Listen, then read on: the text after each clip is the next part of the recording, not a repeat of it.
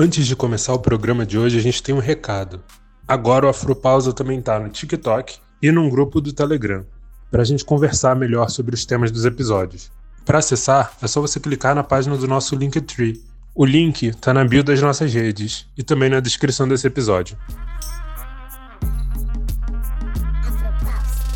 Olá, sejam bem-vindos à Afropausa, sua pausa no dia para construir, junto com comunicadores pretos, novas histórias e narrativas que podem mudar o rumo do mercado publicitário. Eu sou Igor Pinheiro, hoje aqui do Afropausa eu estou com a Laís Alves. Hello! E o Guilherme Dresch. Oi, gente, tudo bem? E o nosso convidado de hoje é o Rodney William, o pai Rodney de Oxóssi. Ele é doutor em Ciências Sociais, babalorixá, autor do livro Apropriação Cultural, que está dentro da coleção Feminismos Plurais é, Rodney, queria que você se apresentasse pra gente, assim, uma coisa bem, bem leve, assim, Rodney por Rodney, assim, como você quer se apresentar. Bom, Rodney William é um babalorixá atravessado por um antropólogo, é um antropólogo atravessado pelo babalorixá, e eles não brigam, eles se dão muito bem, trabalham com temas ligados às religiões de matriz africanas, mas também com temas ligados às relações raciais, ao racismo e a todas as questões né, que dizem respeito à população negra neste país, que é tão desafiador, sobretudo para todos nós, né, que além de negros, somos praticantes de religião de matriz africana. A gente sabe o quanto é, já é difícil você é, ser preto num país tão racista, estruturalmente racista, mas ser um preto que se reveste de mais um estigma, ou seja, da religiosidade matriz africana, que faz questão de fazer da sua existência um ato político através de tudo que você coloca em cima do seu corpo preto. É, a gente se coloca aí para uma guerra diária, mas eu estou pronto porque os meus ancestrais me ensinaram que a minha memória, a minha memória corporal é uma memória da insurgência, que só reconhece a liberdade.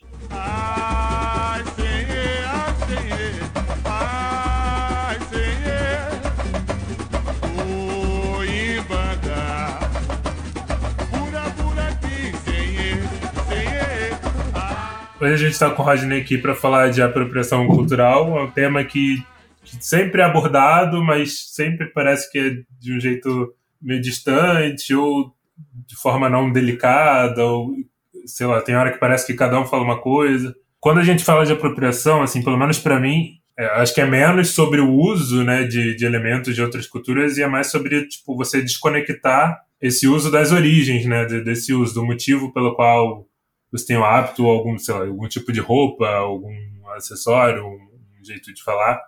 E, obviamente, tipo de gente que lucra em cima disso também. E eu queria saber de vocês como é que vocês veem a apropriação cultural e como vocês associam ela no, no dia a dia de vocês. Então, é... como tudo na vida, a gente vem aprendendo conforme o tempo. Como quando a gente é menor, a gente não entende algumas coisas, a gente fica pensando, nossa, mas por que, que aquela pessoa não pode fazer certa coisa? E a gente fica com esse, esse pensamento e essa construção que a gente fica fazendo diariamente. É, e com o tempo a gente começa a pesquisar, a gente começa é, a entender melhor as coisas e a gente começa a olhar com outros olhos o que realmente está acontecendo. Por exemplo, às vezes a gente vê alguém fazendo alguma coisa, mas respeitando e sem destruir a, aquela, aquela cultura ou aquele costume que ele está praticando. É, ok, ele está respeitando, ele está fazendo certo, ele está pesquisando, ele está entendendo o porquê daquilo. Quando a gente começa a ver, exemplo muito besta, no carnaval alguém de cocar. Assim, por que, que aquela pessoa está fazendo isso? Ela não entende que aquilo não é uma fantasia. Aquilo tem um significado muito grande, muito forte, muito representativo para aquela pessoa. Mas para você explicar isso e explicar novamente, explicar novamente como é efetivo para nós. É, então eu vejo, eu comecei a ver de uma forma diferente, começar a fazer análise. Gente, o porquê e, e isso tá certo? Quando quando tá certo, por que tá certo, sabe? O primeiro passo é você começar a entender isso. Para mim foi foi esse primeiro passo de começar a entender o que realmente é apropriação cultural e como isso afeta e o porquê afeta. Eu acho que esse é o primeiro passo e é um passo muito simples, às vezes, de você falar assim, pô, mas por quê? Essa é, é a primeira coisa que as pessoas têm que se, se perguntar, e foi o que eu perguntei para mim mesmo quando eu comecei a, a descobrir essas apropriações, sabe? É, para mim foi um, foi um processo que veio. Eu costumo, eu acho que eu já falei aqui no podcast algumas vezes, mas o meu processo como identif é, de identificação como negra, como mulher negra, começou junto com a minha trajetória religiosa dentro da religião de matriz africana. Eu fui, quando eu, quando eu adentrei o espaço de, de, um, de um terreiro de candomblé, é, fui eu ia falar diagnosticada, mas é péssimo. Mas fui apontada como, como filha de Emanjá, e a gente vê, né, a imagem comum que nós temos de Emanjá é uma mulher branca, com os cabelos longos, lisos, pretos. Aquela imagem, e assim, é, aquilo me doía. Porque não tinha lógica, né? Pra, não tinha a menor lógica se Iemanjá ah, é uma mulher africana, né? Se eu venho dessa religiosidade africana, qual é a lógica dela ser branca e dos olhos claros do cabelo liso, enfim. E isso é, me doía, e aí foi quando me despertou essa questão da apropriação cultural. É, de, de você pegar um símbolo tão forte, um símbolo tão grande e tão potente, e travesti-lo com, com, com características de outros povos, no caso, características eurocêntricas, caucasianas, para que ficasse pop ou ficasse aceitável, para que, para que, para que fosse assumido, para que não fosse mal visto. Então, a, a questão da apropriação cultural, para mim, começou, começou nesse processo. E daí, é, vai, né? Tipo, abre uma porteira e, e a coisa só vai. Mas, assim, o meu processo de, de, de, de questionar e de, de dor mesmo, porque, para mim é uma dor, é, começou aí nessa, nessa, nesse, nesse caminho religioso. Assim. A, minha, a minha identidade racial, ela está muito ligada à minha identidade religiosa. Eu já falei aqui, mas, enfim, a força e a potência como mulher negra está muito ligada a minha força e a minha potência como candomblessista, minha força e potência e responsabilidade, enfim, responsabilidades e ações que eu devo tomar dentro do meu Ileaxé por conta do meu cargo. Então, assim, tá tudo muito ligado para mim, mas essa questão é, da apropriação cultural, essa dor nasceu aí. E você falou disso e, e eu venho, eu tipo me recordei de todas as casas que você frequenta, de tudo, todos os lugares e sempre é, independente da religião, é sempre uma pessoa branca num quadro representando algum deus ou algum.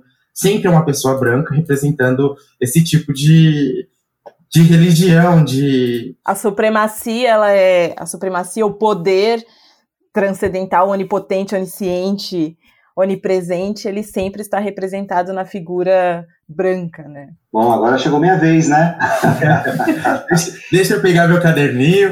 Ó, oh, gente, vamos lá. Não, eu achei que vocês trouxeram contribuições muito, muito importantes para esse tema da apropriação cultural. Primeiro, porque a gente tira desse lugar do que pode ou do que não pode. Não é sobre gente branca não poder usar turbante, não é sobre gente branca não poder usar cocar, é sobre você entender que há um sistema de opressão, que há um mecanismo de opressão que faz com que essas pessoas se achem no direito de usar isto ou aquilo que pertença, né, este ou aquele elemento que pertença a uma outra cultura. Então, eu, eu, eu fiz todo um, é, toda uma caminhada, né, buscando um conceito de apropriação cultural, porque era um conceito que não estava formatado ainda. É, ele estava pincelado aqui e ali, é, e eu fui revisitar alguns dos nossos mestres e revisitei é, o grande mestre Abdias é, do Nascimento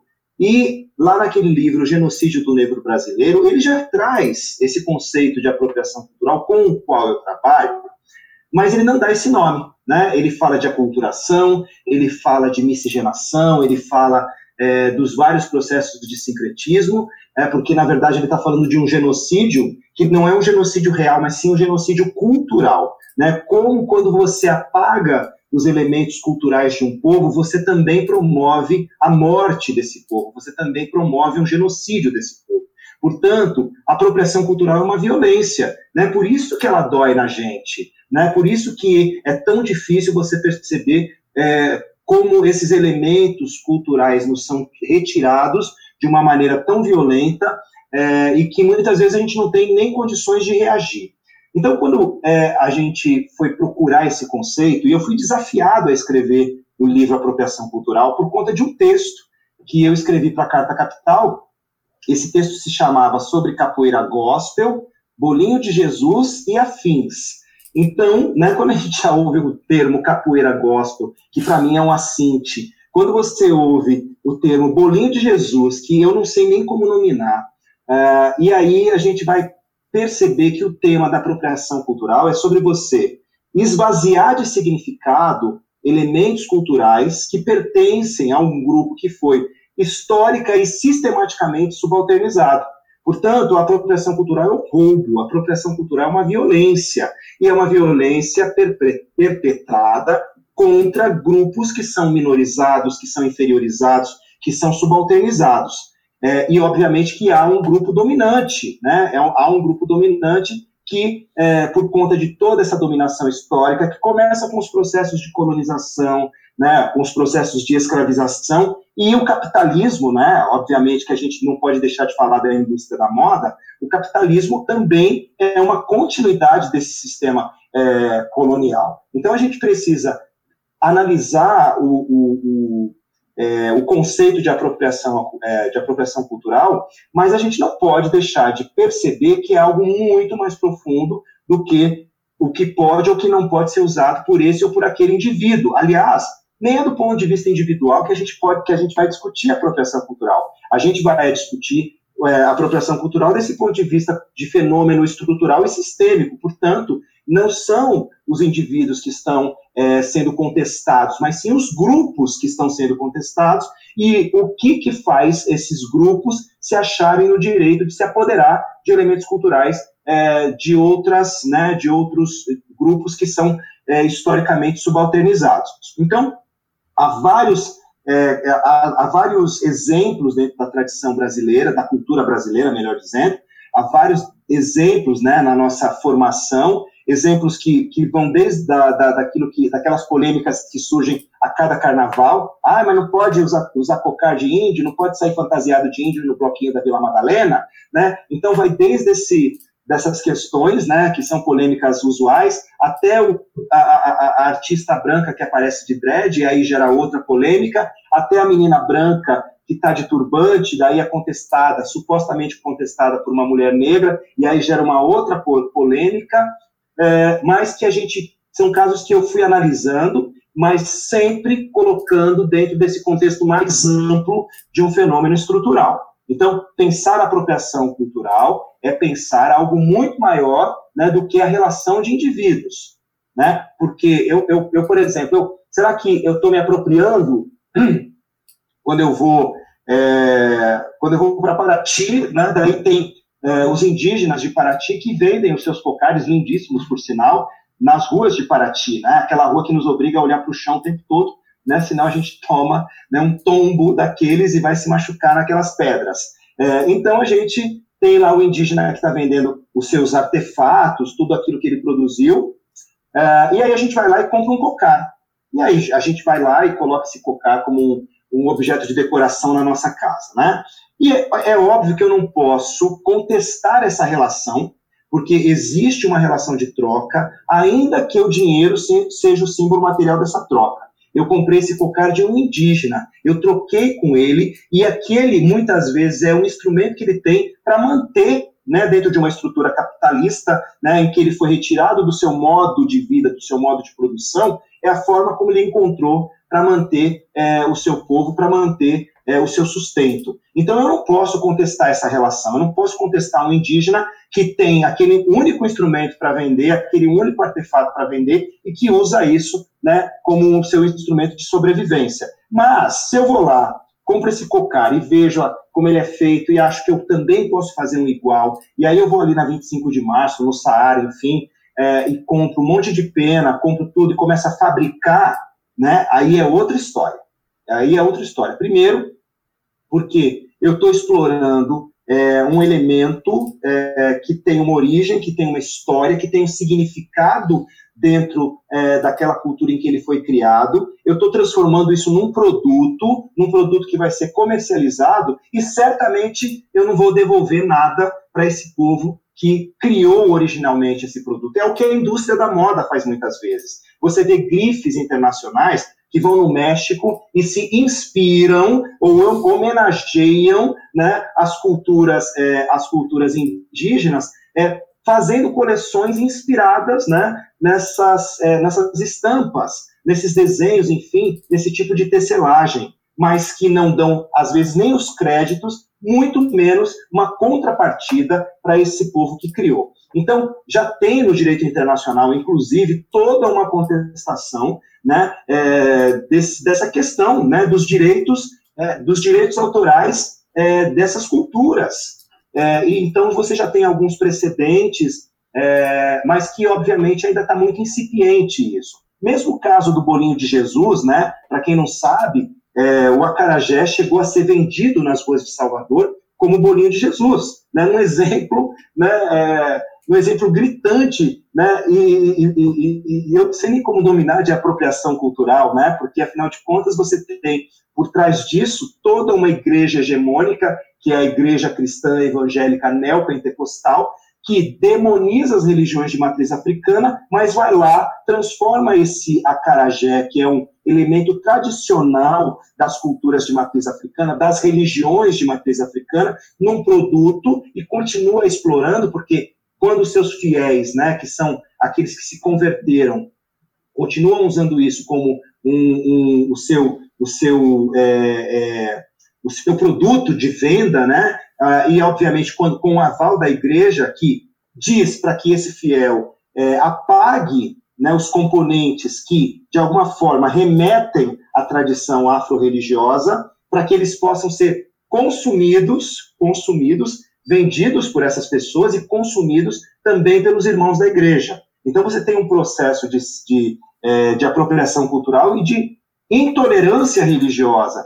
Aliás, são temas imbricados, né? Porque a intolerância religiosa é uma das faces do racismo e a apropriação cultural também é um instrumento do racismo. Não dá para você dissociar a apropriação cultural dessa estrutura racista que está colocando uh, um grupo como hegemônico e, ao mesmo tempo, subalternizando um outro grupo, e esse grupo hegemônico se achando no direito né, de se apropriar, de se apoderar dos elementos culturais dos grupos subalternizados esvaziando de significados, ou, no caso da indústria da, da moda, apagando esses elementos da origem, sejam eles negros, sejam eles indígenas, para tornar, para transformar isso num produto, para tornar é, esse elemento palatável. Então a gente precisa pensar num aspecto muito mais amplo, que vai, como eu já disse, muito além do que pode ou não pode, né, muito além dessa discussão é, superficial, rasteira, né, de que branco é, não pode usar turbante, branco não pode usar dread. O branco ele tem que saber o que é apropriação cultural.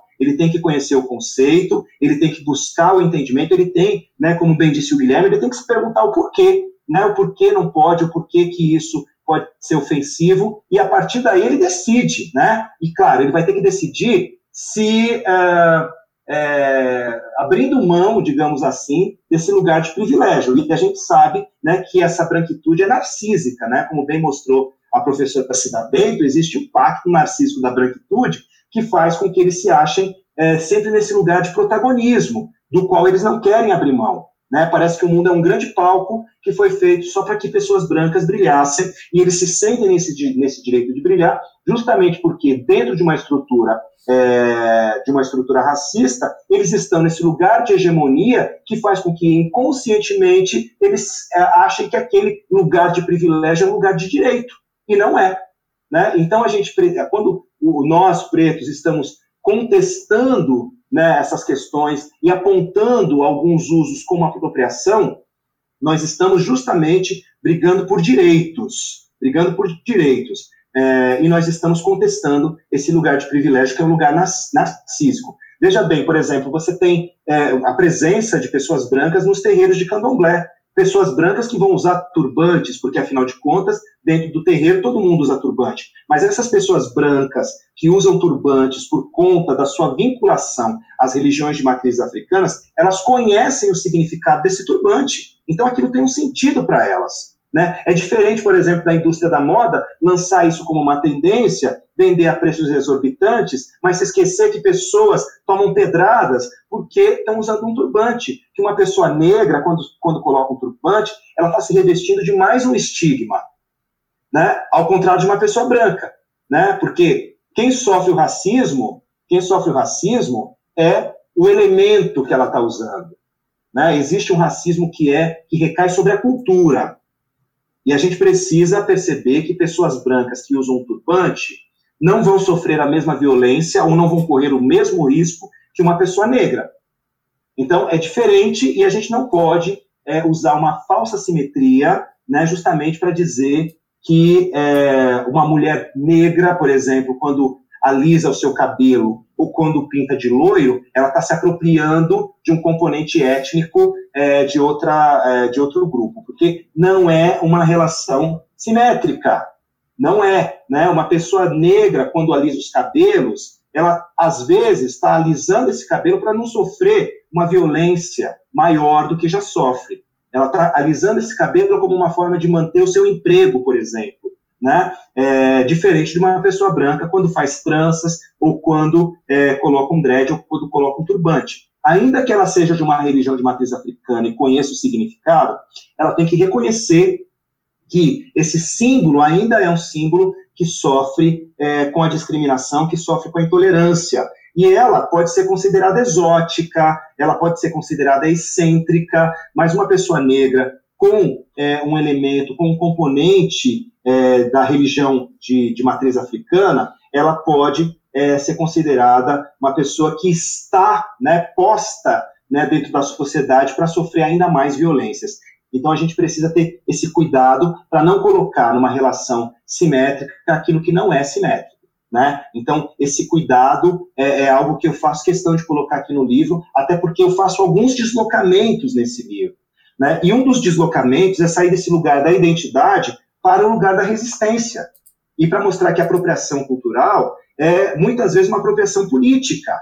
Né? E que esse lugar de resistência, é, é, em que usar uma roupa né, africana que tem um bordado francês com um chapéu que é de origem árabe, né, é, e que foi produzido na China, mas que em mim, que no meu corpo, né, essas miçangas que são da Tchecoslováquia, né, é, mas que em mim, né, neste corpo preto, eles se tornam símbolos de resistência. E é como tal que eles devem ser respeitados.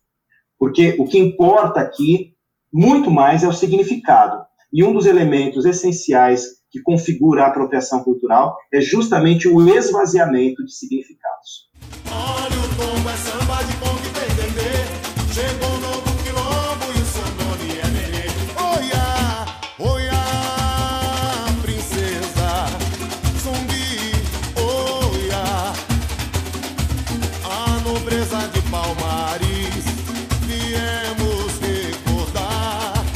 Aproveitar então e ir para as nossas afrodicas. Eu posso começar, na verdade? Eu queria começar. Pode. É, pode. eu tenho duas dicas hoje. É, a primeira, justamente sobre essa troca, assim, eu sei que agora a gente está no período complicado porque por conta da pandemia e de isolamento e tal. Mas aqui no centro de São Paulo, especificamente na, na República, é quase um, um reduto assim, né, de imigrante da, da África, assim. Então, você tem muitos negócios aqui tocados por, por pessoas que vieram da África. Então, tem restaurante, tem loja de roupa, tem de tudo, assim. E no sábado tem uma feira na República que tem que sempre tem bastante gente também. E eu acho que é legal, assim, para nesse sentido da troca também, para entender mais sobre outras culturas. Eu acho que uma das minhas dicas é, é essa visita, assim, pela, pela República com esse olhar, assim, para os imigrantes, quando vocês conseguirem. Minha segunda dica é um pouco mais leve, mas é a Amazon Prime Video fez uma parceria com a, com a Blumhouse, que é uma produtora de filmes de terror, e eles estão eles é, tão, vão lançar oito filmes de terror e quatro já foram lançados e todos os filmes são feitos por pessoas não homem branco assim e eles já lançaram quatro. Um deles só é dirigido por uma, por uma mulher branca, mas dos outros três filmes não. Eu acho que é legal. São, não são super filmes, assim, é uma vibe meio filme para se ver sábado à noite, sabe? Quietinho e tal. Para quem gosta de terror, eu acho que é uma, que é uma boa pedida, assim. Essa parceria, eles já lançaram quatro filmes e os outros quatro vêm no ano que vem na Prime Video, que eu acho que é o streaming mais barato que tem, né? Acho que tá, tá 10 reais por enquanto. Daqui a pouco aumenta, mas enfim. é, então, eu trouxe é, duas leituras que falam sobre orixás. Eu, como todo mundo aqui já sabe que eu falo só de orixá, eu sempre trago alguma coisa ligada à religião, porque eu acho que saindo do posto como religiosa, né, como praticante da religião, eu vejo falando de uma forma muito acadêmica, falando sobre mitologia. É, é uma mitologia tão rica ou mais rica que a mitologia greco-romana, que a mitologia nórdica, e é uma mitologia marginalizada, é uma, é uma mitologia depreciada por motivos de racismo. Então eu trouxe duas dicas. A primeira é um livro que é Lendas Africanas dos Orixás, que é um livro do Verguet, com ilustrações do Caribé. É um livro que eu tenho um xodó absurdo, enfim, são lendas, são itãs, e eu, ele tem um, um conteúdo midiático por aplicativo, mas eu vou ficar contando, vocês comprem o um livro, baixem o um aplicativo e descubram, mas é, é muito, muito interessante. E tem também um clássico, que é a Mitologia dos Orixás, do Reginaldo Prandi, que é um bloquinho, um pequeno bloquinho livro, é o que a gente estava falando antes de começar a gravação, é um livrozinho de, de cabeceira, não é um livro que é feito para ser devorado, né, de forma veloz, mas é um livro para ser degustado. Então é um livro que você vai isso. É, você vai consumindo esse livro aos poucos, você vai digerindo isso, e eu acho que é uma coisa que eu sempre falo muito com, com os meninos aqui e com as outras pessoas do, do podcast. Eu não acho que uma pessoa negra ela deva ser de candomblé, porque eu acho que a questão de fé é muito pessoal. É muito, é muito pessoal, né? É uma coisa que você tem que sentir. Mas eu acho que conhecer a sua ancestralidade é de suma importância, que sai essencial. Então, são duas formas de se conhecer um pouco melhor a sua ancestralidade e saber de onde viemos, por que viemos, por que somos e por que vamos. Porque nós temos essa força e essa potência que nos impulsiona para frente. Eu vou eu vou só com uma hoje. É, eu tava eu, pensando nas afrodicas, eu lembrei de um filme que eu tinha visto há muito, muito tempo atrás, o filme, é de, se não me engano, é de 1991, que é Os Donos da Rua. É, mas eu tinha uma visão quando eu assisti, que eu tinha visto aquele filme de gangue, aquele filme de gangue americana. Não, não era sobre isso, e hoje eu entendi que não era sobre isso. Ele fala muito sobre gentrificação dos negros, eles falam sobre armar os negros, desvalorizar o, o território onde os negros estão inseridos, a outros lugares. Então eu acho que vale muito assistir esse filme com esse olhar, com esse olhar diferente, não um olhar gangue ou racismo, não, sobre esse olhar de, de desvalorização do, da cultura e do povo. Eu acho que é muito válido agora assistir esse filme nessa visão. E o elenco é maravilhoso, né? Sim, o Só... elenco é muito bom. bom, é, eu, eu quero também trazer umas dicas aqui. É, então, como um homem preto do candomblé e do samba, eu vou é, falar um pouco das escolas de samba, porque eu acho que tem muita coisa que as escolas de samba podem nos ensinar. É, elas funcionam, sim, como verdadeiras escolas, funcionaram desde sempre como verdadeiras escolas, é, de cidadania, inclusive, e de insurgência.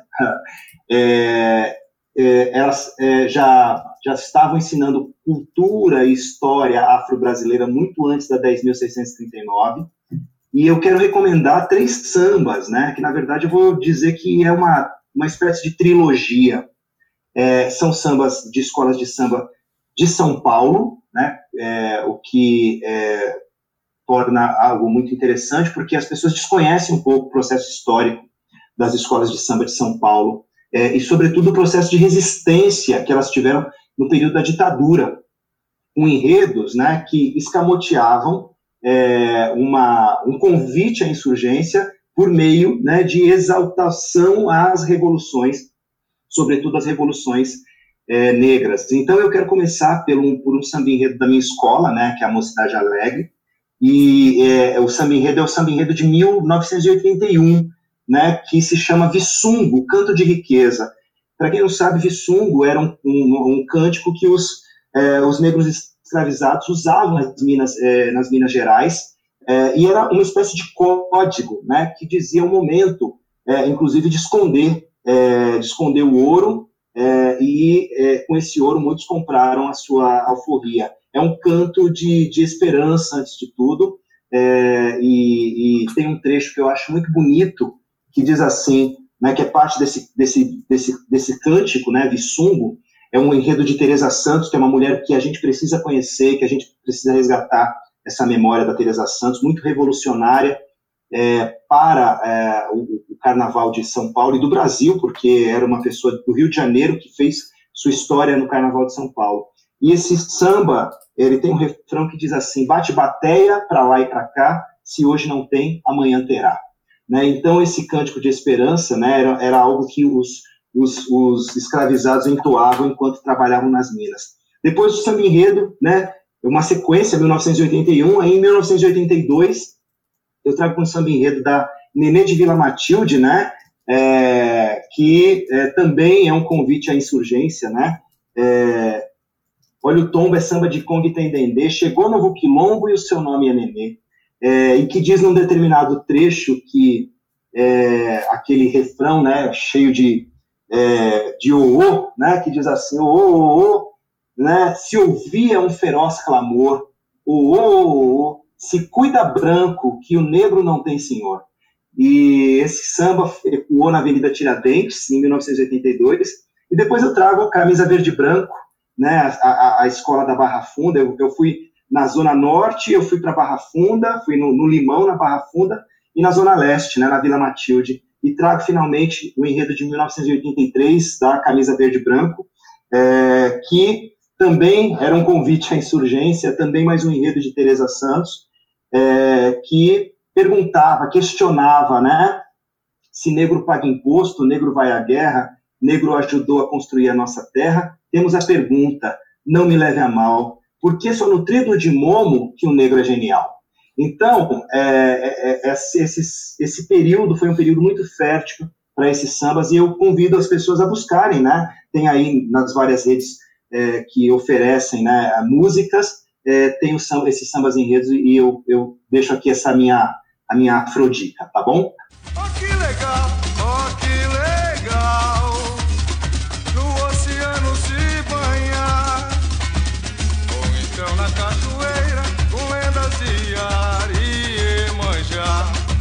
É, o Rodney falou um pouco dessa discussão rasa que muitas vezes se tem quando se fala de, de apropriação cultural, de argumentos mais rasos.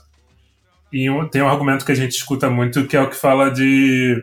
É um argumento que, que a gente escuta muito que é de que discutir apropriação cultural no Brasil é complicado por conta da, da nossa miscigenação. Né? A gente sabe que a, que a construção da, da população brasileira é de negros, índios e, e europeus, né, como, como a Laís estava conversando mais cedo com a gente.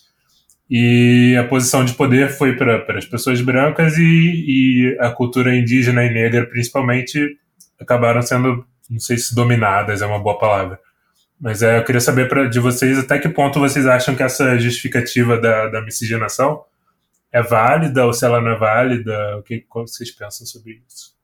É, para mim continua na mesma linha, na mesma linha do o do porquê, porque, as, porque a gente, a gente, como negro, a gente sabe que a gente sofre se quando a gente sai de, certo, de certa forma, a gente, vamos supor, hostilizado ou alguma coisa do tipo, a gente vai ser perseguido por certas coisas.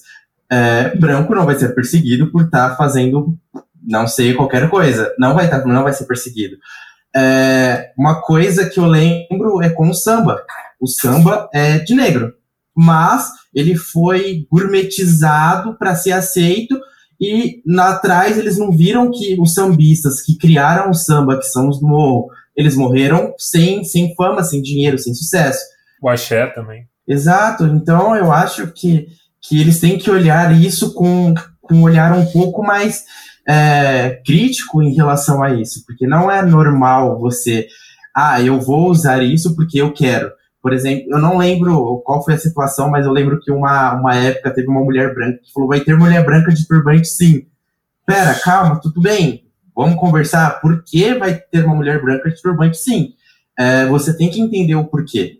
É, você tem que entender que às vezes isso, isso é a base de uh, financeira, uma base estrutural, uma base muito mais forte do que, do que aquela pessoa está achando que é.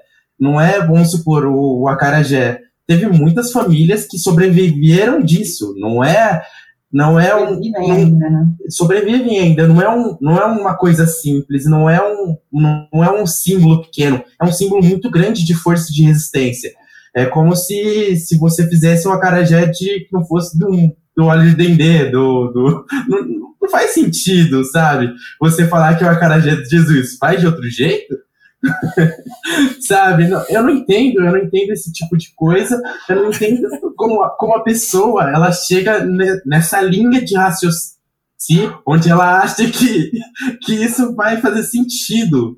Eu, eu não consigo entender é isso. É interessante, interessante, Guilherme, o que você diz, né?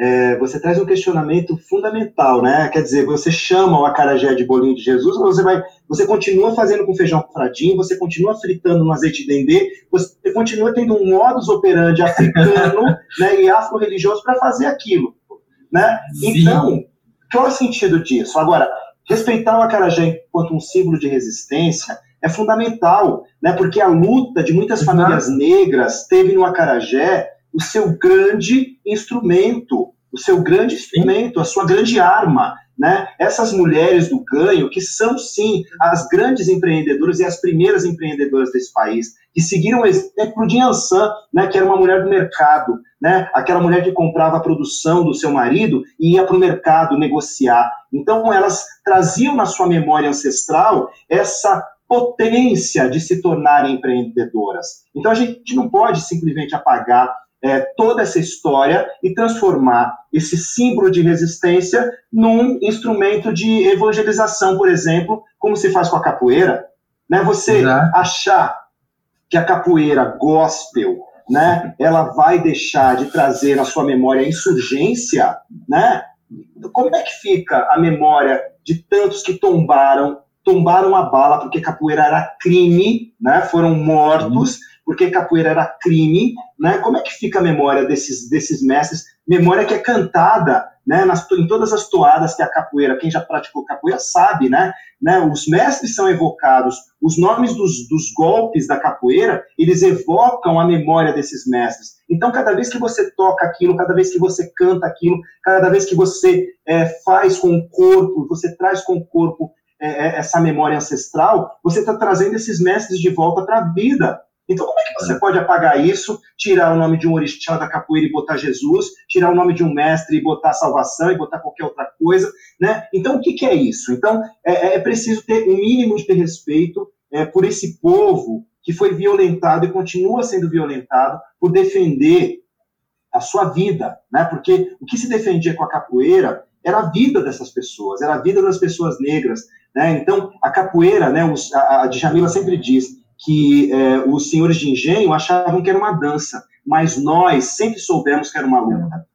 Nós sempre soubemos que era uma luta. Sim. Então é desse lugar de luta que a gente precisa é, é, trazer a nossa memória. É claro que ninguém quer rememorar que os nossos corpos negros só reconhecem a insurgência.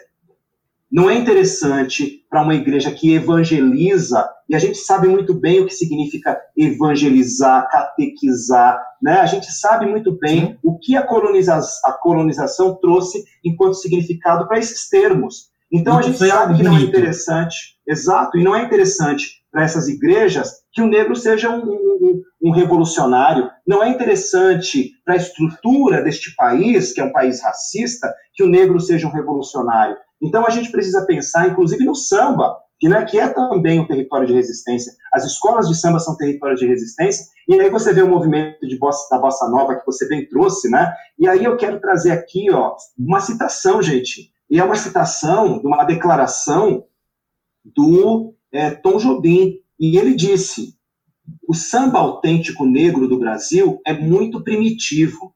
Eles usam talvez dez instrumentos de percussão e quatro ou cinco cantores. Eles gritam e a música é efusiva e maravilhosa demais. Mas a bossa nova é leve, é contida.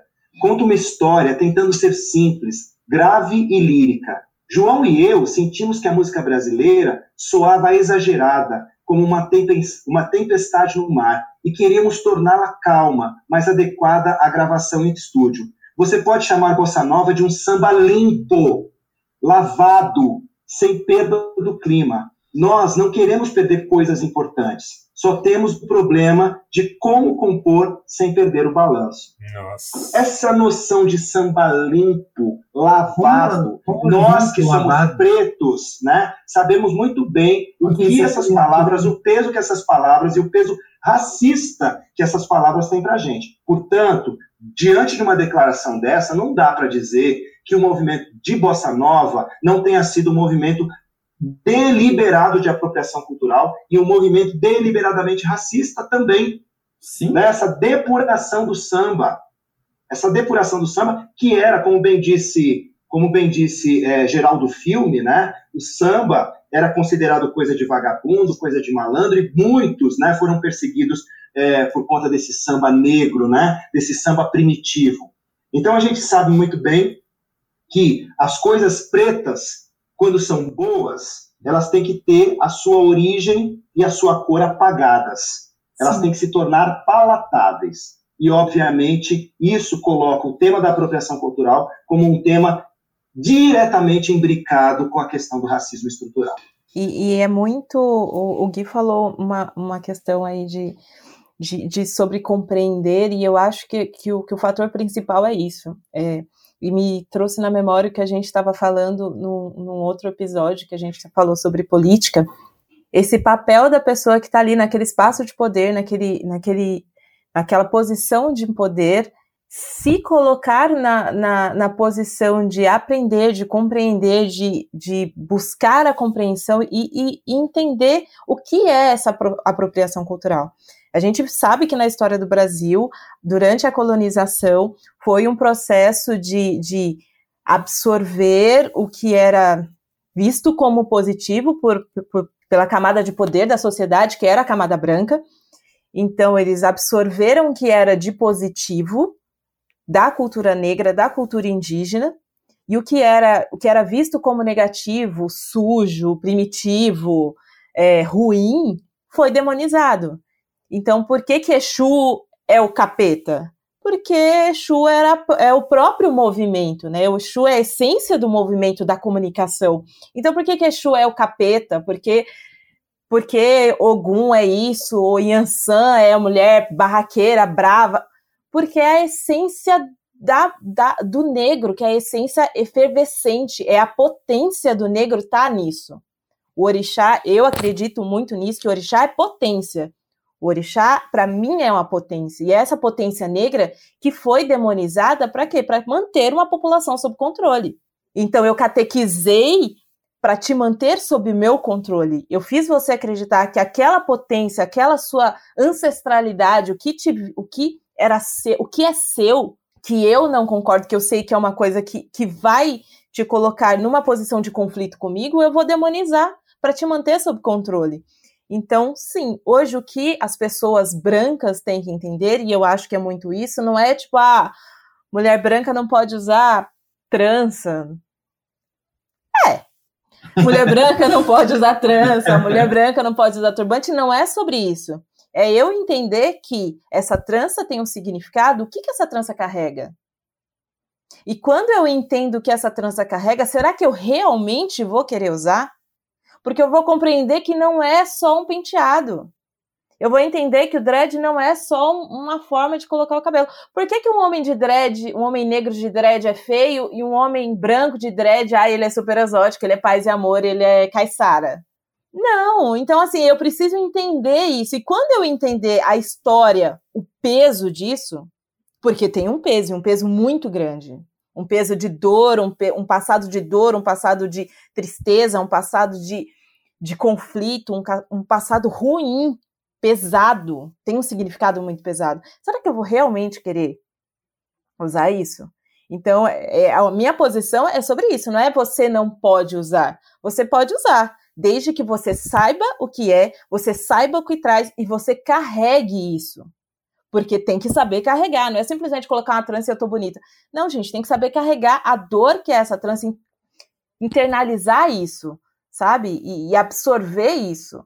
Então, a minha, a minha contestação é, tá aí, é sobre, você vai usar? Então carrega o BO inteiro. Né? É tudo. E do jeito que você falou, é, me, lembra, me lembra uma coisa. É, além de você saber o porquê, você entender, você entender tudo que aconteceu por trás, e você ainda quiser usar, você ainda acha que você está certo usando isso, você sem ter bagagem histórica atrás de você, sabe? É, é muito além disso. No, eu estava comentando com, com o Igor para me dar a frutica, e eu lembrei de uma música do Kamal que se chama Resistência. E na música ele fala assim que rotular é dividir para deixar conquistar. E é exatamente isso que eles fazem. Eles rotulam, eles dividem para depois conquistar tudo que não era deles. Isso é estratégia de guerra, né? Tudo que não são deles. Exato. É, é de guerra. Alexandre acho, e lá que... na Roma Antiga. Exato. Eles, eles rotulam, dividem e conquistam. E é isso sabe? E eles não entendem esse fator, essa, essa pequena coisa que eles estão fazendo, né? Uhum. Olha, eu acho que, que, que é, a, a Laís trouxe uma análise perfeita, né? É, do peso que é carregar um turbante, do peso que é carregar um dread, do peso que é carregar uma trança, do peso que é carregar um fio de conta um fio no de pescoço. Exatamente. Eu digo sempre, carregar o fio de conta no pescoço é carregar o peso da vida e da morte. Sim. carregar o peso da vida e da morte. E as pessoas não sabem disso. Não sabem, por exemplo, que o turbante foi, antes de tudo, né, no Brasil, muitas vezes, um elemento de, de opressão. Por quê? Porque as mulheres negras eram obrigadas, por lei, a não mostrar os seus cabelos. Elas eram proibidas é, de mostrar os cabelos. Né? Então, aquilo que era um instrumento de opressão passou a ser um, um símbolo de resistência também. É, então a gente precisa entender né, que tem todo um contexto histórico, né, mesmo para quem quer conhecer a história dos DEDs, né, de como eles surgiram, do que, que eles significam, né, de como o opressor olhava para aquilo, de como o opressor olhava para o turbante, de como o colonizador né, é, olhava, que é como o colonizador olha até hoje para corpos negros. Né? A gente sabe que um, é, é a gente sempre brincava nos anos 90, quando eu estudava lá na na PUC, né, e tinha os nossos colegas, quando um que usava dread no dia seguinte, algum dia aparecia sem, eh, com cabelo cortado, a gente ia perguntar, e aí, foi procurar emprego? Né, porque era, era um pouco isso, né, você é, saber que aquele cabelo, né, que era um cabelo que, obviamente, nos conectava com o território de resistência, né, com uma atitude de resistência, é, ele não era bem aceito na sociedade e que você ia ter dificuldade para ter uma colocação no mercado de trabalho, para se manter é, em, algum, em algumas instituições por conta é, do, do, do seu cabelo. As mulheres negras sabem bem disso, porque elas se submeteram a verdadeiros instrumentos de, de tortura, né, como aqueles ferros de alisar, aquelas chapinhas, para se enquadrar num padrão, né, para se enquadrar num padrão. Sendo que, aí muitas vezes, né, se usa esse argumento, ah, mas a mulher é, alisa o cabelo. Gente, não é a mesma coisa uma mulher negra alisar o cabelo e uma mulher branca fazer trança. Né? Porque uma mulher negra muitas vezes alisa esse cabelo como uma condição, inclusive, dela manter né, o, o seu ganha-pão, dela manter o seu emprego.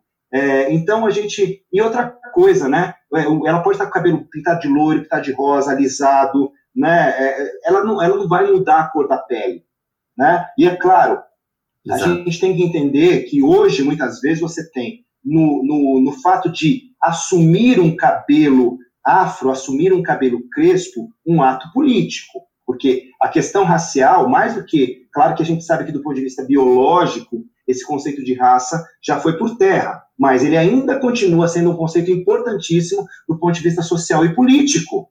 Né? Então, você é, é, ser negro é, antes de tudo, e se assumir negro é, antes de tudo, um ato político. Então, quando uma pessoa é, assume os seus cabelos crespos como uma forma é, de é, reafirmar a sua identidade negra, né, ela está ali, né, a, por meio de um ato, de um ato político, é, fazendo valer né, a sua existência e a sua reexistência. Mas a gente não pode perder de vista também que existe hoje uma noção de afroconveniência, de afrooportunismo, é, e que muitas vezes você tem sobretudo depois das políticas de cotas, né, você tem pessoas que jamais né, iriam é, se autodeclarar negras se declarando para levar vantagens sociais. É óbvio que a gente sabe que existem vários tons de negro, né, é, e que é, existem os, os, mais retintos, os indisfarçáveis, é, os menos retintos, que vão ter uma certa passabilidade, e a gente precisa lembrar de uma coisa, né, o, branco opressor sempre sabe quem é negro, o negro é que se confunde. Então a gente precisa, é, antes de tudo, né, é, saber que esse aspecto do colorismo é uma coisa que a gente precisa discutir com seriedade, até porque se hoje a gente ostenta é, esse, esse contingente negro que já ultrapassa a metade da população brasileira, a gente não pode perder de vista que os negros de pele clara estão aí nessa conta. Né? Então, como é que eles vão se engajar né, nessa nossa luta e, principalmente, como é que eles vão é, se revestir né, desses é, lugares, né, de, de, de, desses lugares e desses elementos de resistência para fazer valer esse conceito de é, consciência de classe que a gente precisa para finalmente ocupar os lugares políticos que a gente tem almejado para mudar a nossa história. Né? A gente tem que lembrar que só enquanto classe a gente se torna agente é, capaz de interferir no processo histórico.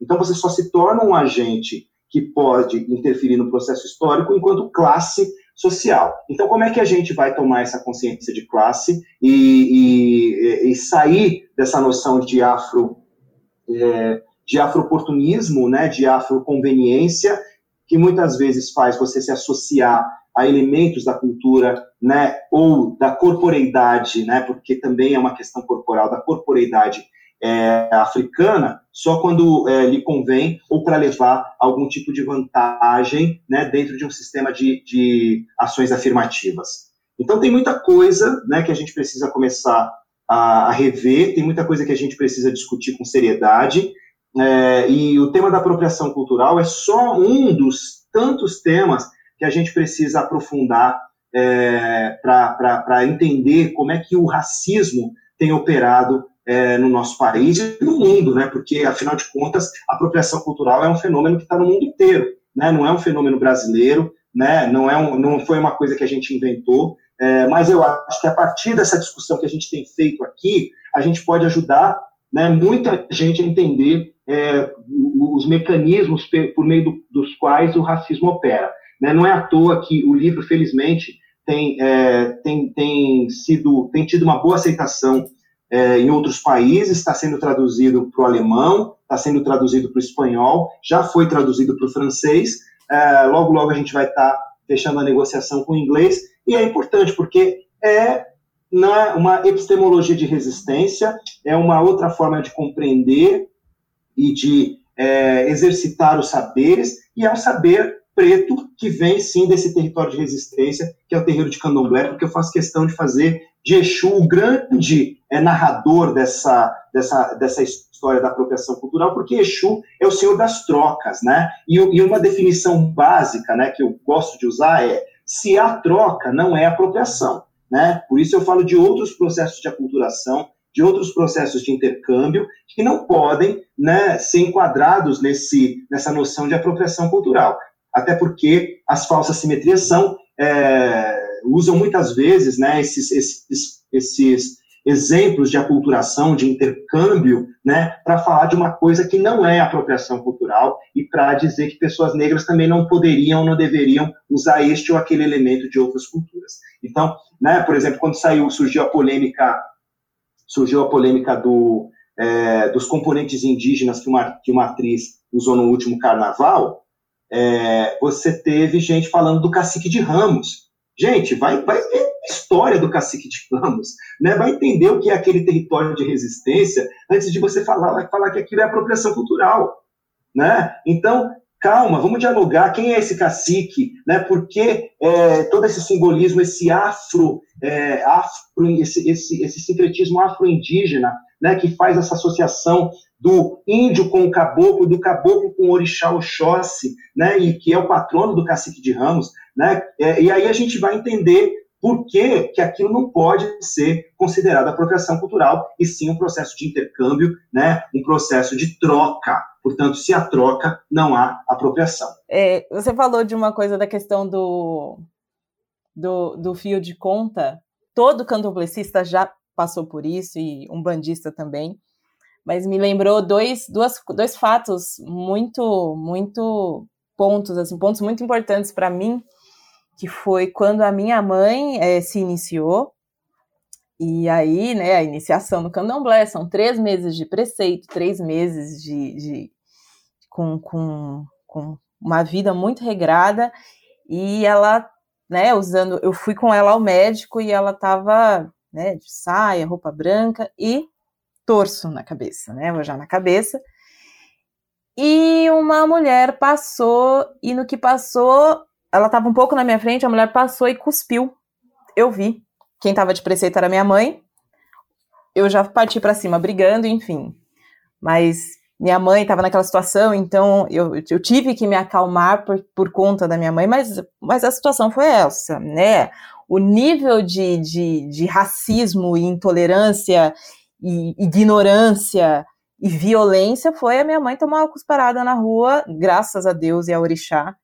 Né? Ela é de Omulu, não é à toa, não pegou nela, mas enfim, aconteceu isso. E eu, um dia indo para o trabalho, é, no dia de aniversário da minha iniciação, coloquei um fio de conta e eu geralmente eu deixo meu fio de conta dentro da roupa porque eu não quero que eles tenham que o meu fio de conta tenha um contato com o mundo e não por conta do mundo, mas por contato por conta do meu fio de conta. Eu não gosto. Mas, enfim, eu não consegui ficar com aquele fio de conta para dentro da roupa, estava me incomodando. E eu coloquei para fora e eu estava mexendo nele, olhando para ele e relembrando algumas coisas. E tinha uma senhora do meu lado, ela levantou do meu lado e saiu. Falei, enfim, o problema é dela, ótimo que fica mais espaço para mim no metrô, obrigada. E a hora que eu fui descer na linha amarela, eu, nós descemos na mesma estação, ela estava com um terço na mão que ela não estava. Estava rezando.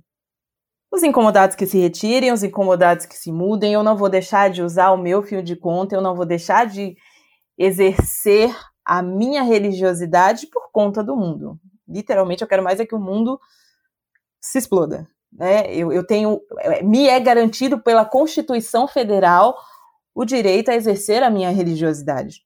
E eu vou exercê-la. Mas são pequenas violências e são pequenas coisas que uma, uma pessoa negra com um, um elemento religioso tem que passar, que uma pessoa branca com esse mesmo elemento religioso não vai ter que passar ou vai passar de uma forma muito mais suave, muito mais disfarçada. Então, às vezes, quando eu estou dentro de uma casa de candomblé e eu vejo pessoas brancas, é, não, não acho errado, né? Nós, candomblecistas, sabemos que Ori está aí, e Ori está na cabeça de todo mundo, está aberto, Orixá é uma energia que está disponível a todos, mas eu acho que falta, talvez, uma consciência dessas pessoas brancas desse tipo de violência que ela não vai passar, ou ela vai passar quando ela falar que ela é do candomblé, que ela vai falar que ela é da Umbanda, as pessoas vão achar, nossa, como ela, é, você é super exótica, você é super cool, nossa, como você é, nossa, você é muito diferentona, você é muito legal, como você, como você é descolada, né? Eu adoro isso, como você é muito descolada. Muito esse termo descolado, né? Esse termo descolado, eu acho que é um termo que eu, que eu, que eu até analiso aqui no livro, porque eu acho que essa ideia do descolado, você está descolando do quê, né? Será que você não está usando essa coisa para descolar da origem, descolar da, é, da, da, da, cor, né? Então a gente também precisa pensar em como as palavras, né, que são instrumentos dinâmicos com, com os quais a sociedade, com as quais a sociedade também opera, né? Como as palavras muitas vezes trazem nos seus significados, né, é, é, essa, essas construções racistas, né? Você falou é, da, da, questão do fio de conta, porque é uma questão muito importante para todos nós, é um símbolo que a gente carrega, mas trouxe também a noção das, de que as pessoas brancas, né, quando revestidas dos mesmos símbolos, elas não vão passar pelas mesmas coisas que a gente passa. Até porque o racismo, ele nunca vai recair sobre essas pessoas. Ele sempre vai recair sobre o símbolo, sobre a roupa que elas estão usando, sobre o fio de conta que elas estão carregando, o turbante. É, e aí eu quero dar um exemplo do que eu vivenciei, né? Eu fui, a gente vai comprar frutas para as festas, a gente vai comprar flores na CEAGESP, e às vezes a gente se depara com casos de intolerância. E eu fui com o Fábio, que é um menino branco, loiro, de olho azul, né? E que é iniciado, é, e estava com a sua roupa branca, com seus fios de conta, com o seu turbante, né? É, e estava lá comprando a sua, as, as, suas frutas, e chegou uma senhora, né, evangélica, é, querendo convertê-lo, querendo convencê-lo que aquilo não era bom. E um dos argumentos que ela usou foi: mas você é tão bonito desse jeito, com essas coisas, você. Então, veja, né, como essa questão da corporeidade, né, de que uma noção de que ser, ser negro é ser feio, né, e de que as pessoas negras de que o candomblé é um lugar de pessoas feias, de pessoas que não têm instrução, de pessoas que não têm é, uma, uma, riqueza nem intelectual e nem material. Então, a gente precisa, e as pessoas brancas do candomblé precisam ter, sim, essa noção desse lugar, e eu falo aqui no livro sobre os brancos do candomblé, não tem problema nenhum ser branco, ser de candomblé, mas você tem que entender que o lugar né, de um branco no candomblé é diferente do lugar de um negro, e que é, a, a, a, os enfrentamentos também serão diferentes, né? Assim como essa ideia do nosso, né? Para a gente falar dessa noção de miscigenação, né? Porque, é, é, claro que eu acho que no, no livro Genocídio do Negro, do Negro Brasileiro, o professor Abdias deixa isso muito bem explicado. Né? Então, não, eu, eu, eu, recomendo a, a, leitura do livro, porque é um livro essencial. É um livro essencial para você entender as relações raciais do Brasil. É um livro essencial para você entender né, o que é ser preto nesse país. É, e mais do que isso, essa noção de miscigenação, ela é, ela foi uma, um, um, um instrumento que o mito da democracia racial usou para manter as coisas como estão, para manter a desigualdade, para manter a subalternidade. Então, essa ideia de que somos miscigenados, portanto, somos todos iguais, é um instrumento, é mais um instrumento de opressão para manter as coisas como estão. É, e, e, isso quem diz é o Fanon. E, claro, é, Abdias fez uma leitura é, do Fanon, dialogou é, com Fanon, né, assim como é, Neus da Souza Santos também dialogou é, com, com, com, com Fanon é, no tornar-se negro. Então é muito importante que a gente perceba né, que essa ideia do nosso, essa ideia é, da miscigenação é uma forma de você apagar a origem apagar a cor das coisas. Né? Mas por que, que orixá não tem cor? Né? Por que, que as pessoas brancas é, fazem questão de dizer, quando estão no candomblé, que orixá é energia? Eu, eu, eu digo, você pode ser branco, ser de candomblé, mas você tem que saber que orixá é preto. Né? Por que ninguém quer é, apagar os traços orientais é, do budismo? Por que, que ninguém quer apagar os traços é, árabes do Islã? E por que, que as pessoas querem apagar os traços negros do candomblé?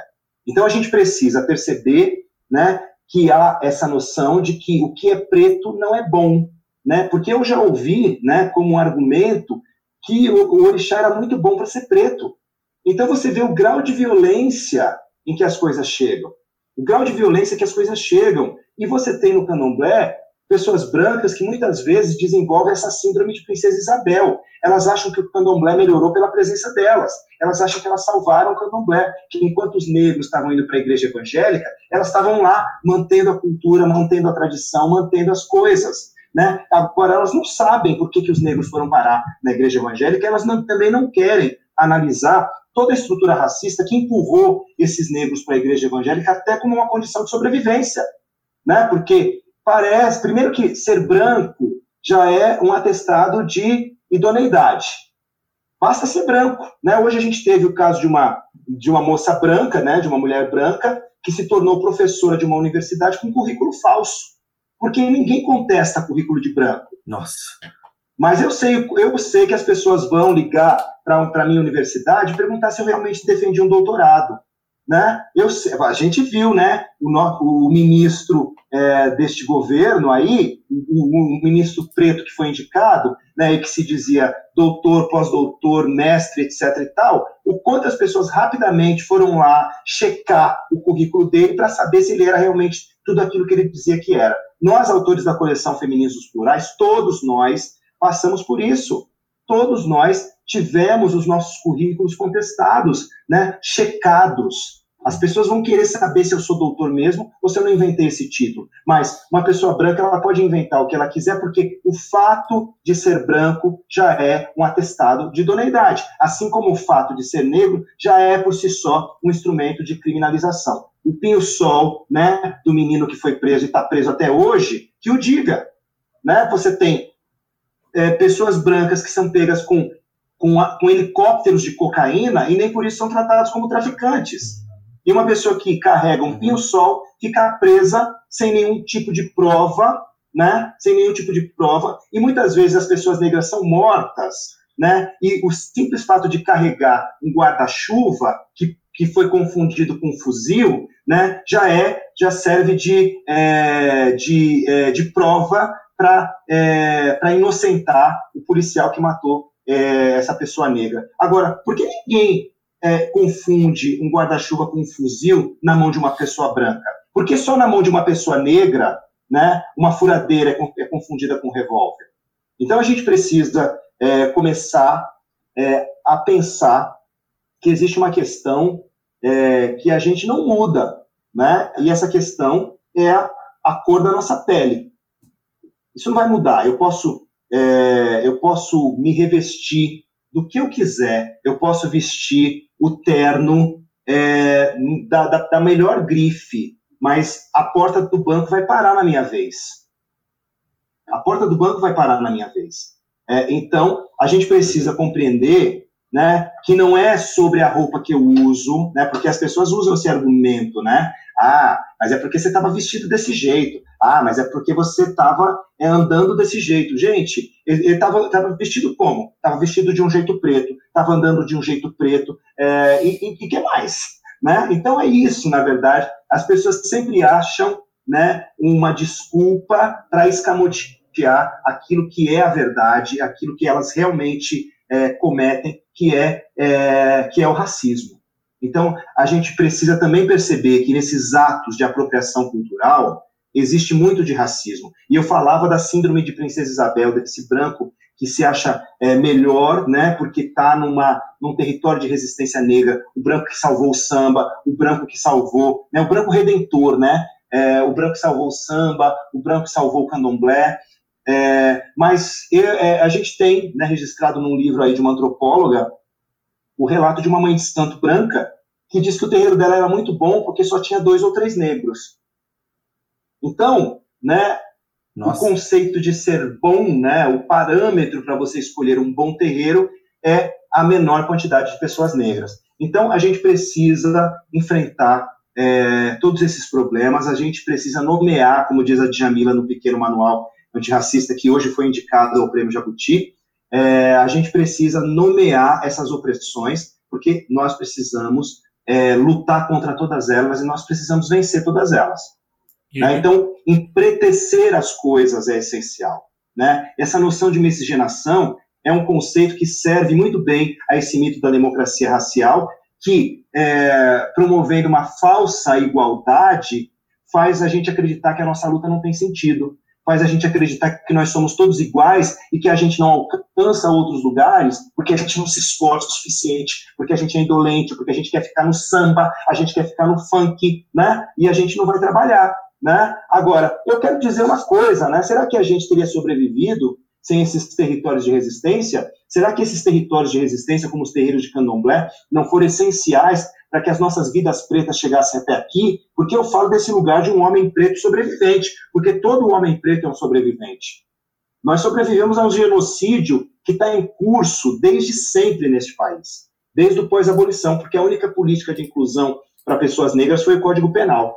E quando vocês falaram de religião, uma coisa que eu estava falando com a Laís mais cedo até, é que a gente vê as pessoas falando hoje, com, com essa banalização toda, elas falam de, de orixá como se fosse signo, né? Tipo, é tipo, é, é, super superficial a forma como Sim. falam, assim, super desrespeitoso. É, é para tornar tudo isso palatável, né? A pessoa bota ali a camiseta da Osclen, escrito no, o nome de um orixá, ou escrito o nome de todos eles. aí ela bota o CD da Rita Benedito, né? O Tecno Macumba, e ela faz uma tatuagem, né? De orixá, e ela acha que ela é de religião de matriz africana, ela acha que ela está assumindo a, a, a ancestralidade dela né? Desculpa, mas tatuagem, tatuagem para nós é outra coisa. A tatuagem que a gente carrega é o corte, né, que a gente faz para fechar o nosso corpo, porque eu tenho corpo fechado, né? Eu tenho corpo fechado.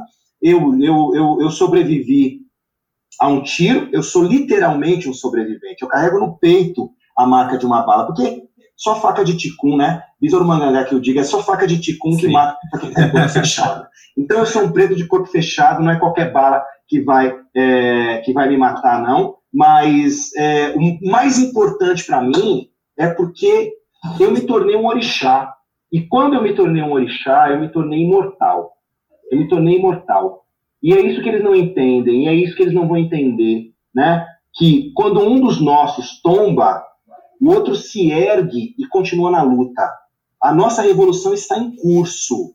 E Oxalá, né, um orixá que veste para quem não entende, né, em profundidade, ele veste esse branco da paz, ele veste, né, essa aura de passividade. É, vocês não sabem que um orixá que se veste de branco, ele se veste porque ele é perigoso. O orixá não é santo. O orixá não é santo. E Oxalá ele é talvez o mais perigoso entre todos os orixás, porque ele carrega o mundo nas costas. E se ele se levantar, ele acaba com tudo. E para o bem da humanidade, é melhor que ele esteja calmo.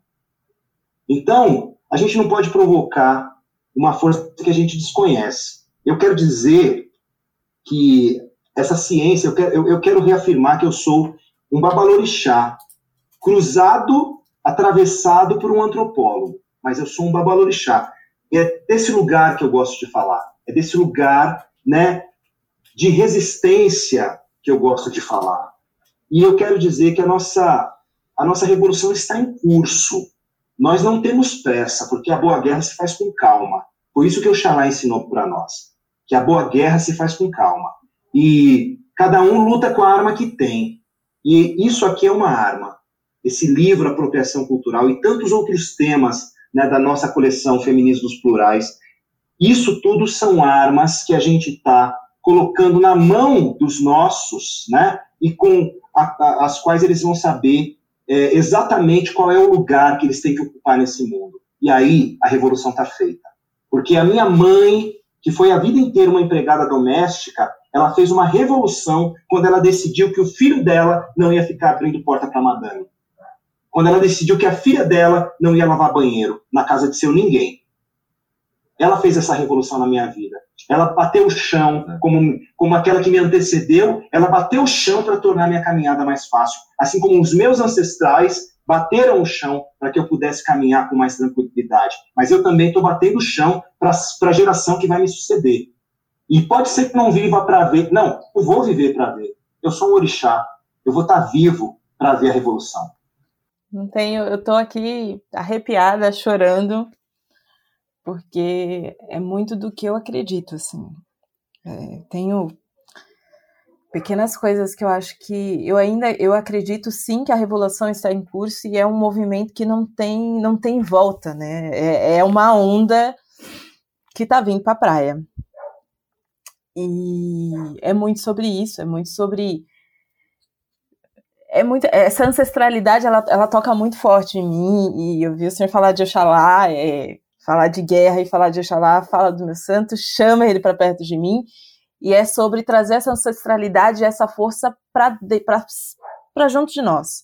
Só quem escuta aquele chamado, aquele chamado que diz assim: Ei, camo babá, xireu, camo ababá, oxire, guirian Filodeu, Camubabá, Xireu, e que ele responde, E a Jagunã, Babaô, a Jagunã. E a jaguna, bamio a jaguna, e ela é macho baba olorogun, e a jaguna, babaú. Você me chama para festa, mas eu venho para guerra. Você me chama para fazer o ajo, mas eu venho para guerra. O Shoguian é o dia claro, é o dia que, que brota claro depois da noite mais escura. Mas é quando a noite fica mais escura que o dia está para clarear. O Shogun é o orixá da esperança. Ele é o último. Não é o Xalufã que encerra. Quem encerra é o Shagyan. Porque o, Xalufã entrega né, a sua continuidade, porque o Shagyan é continuidade de Oxalufã, né? Esse avatar jovem, guerreiro, né? É aquele que dá continuidade à guerra, aquele que diz a nossa guerra não tem fim, a nossa revolução está em curso e a gente nasceu com uma memória ancestral que só reconhece a liberdade. E é por isso que a gente vai lutar. E a gente vai lutar até o fim, porque a gente vai de branco, mas a gente vai voltar de vermelho.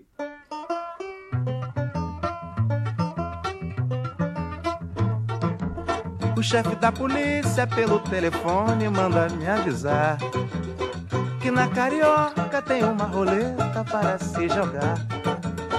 Bom, gente, foi isso. Guilherme Laís, muito obrigado, como sempre, pelas participações de vocês. Ah, eu que agradeço por estar nessa mesa. Exatamente.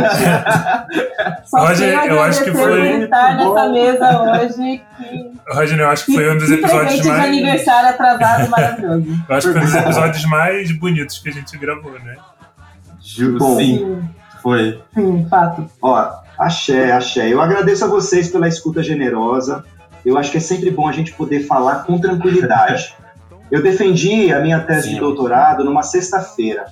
E eu escolhi uma sexta-feira porque eu sabia que eu estaria de branco. Porque eu sabia que as pessoas que iriam assistir a minha defesa de tese também estariam de branco. E eu sabia que nós faríamos daquele momento um ato político. Porque a presença negra nas universidades é um ato político. A nossa sobrevivência, a nossa resistência, ela é um ato político.